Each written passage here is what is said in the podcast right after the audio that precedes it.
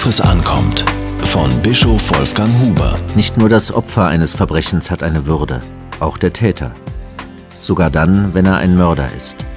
Auch wenn er würdelos gehandelt hat, darf niemand ihn würdelos behandeln. Welch eine Provokation.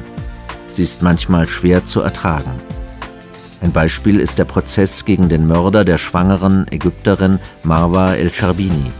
Auf offener Szene hat der Täter sie vor wenigen Monaten in einem Dresdner Gericht erstochen. Auch den Ehemann des Opfers verletzte er lebensgefährlich. Welch eine Tat. Doch auch ihm wird ein ordentlicher Strafprozess gemacht, der die Würde des Täters achtet. Auch ein Mensch, der einem anderen das Kostbarste genommen hat, hat die Chance auf einen Neuanfang. Dieser radikale Gedanke kommt aus der christlichen Religion.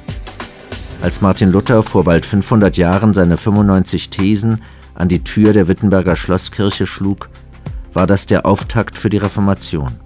Den Tag vor dem Fest aller Heiligen suchte er sich dafür aus, den 31. Oktober 1517. Deshalb feiert die evangelische Kirche diesen Tag als Reformationstag.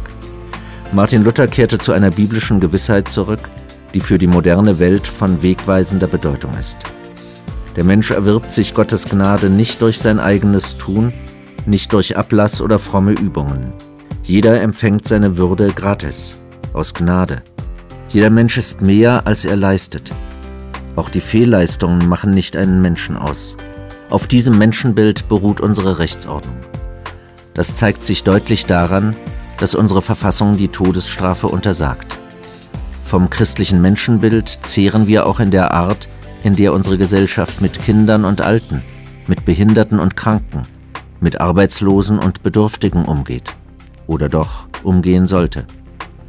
Zwischen den christlichen Kirchen besteht heute Einverständnis über diesen Grundgedanken der Reformation.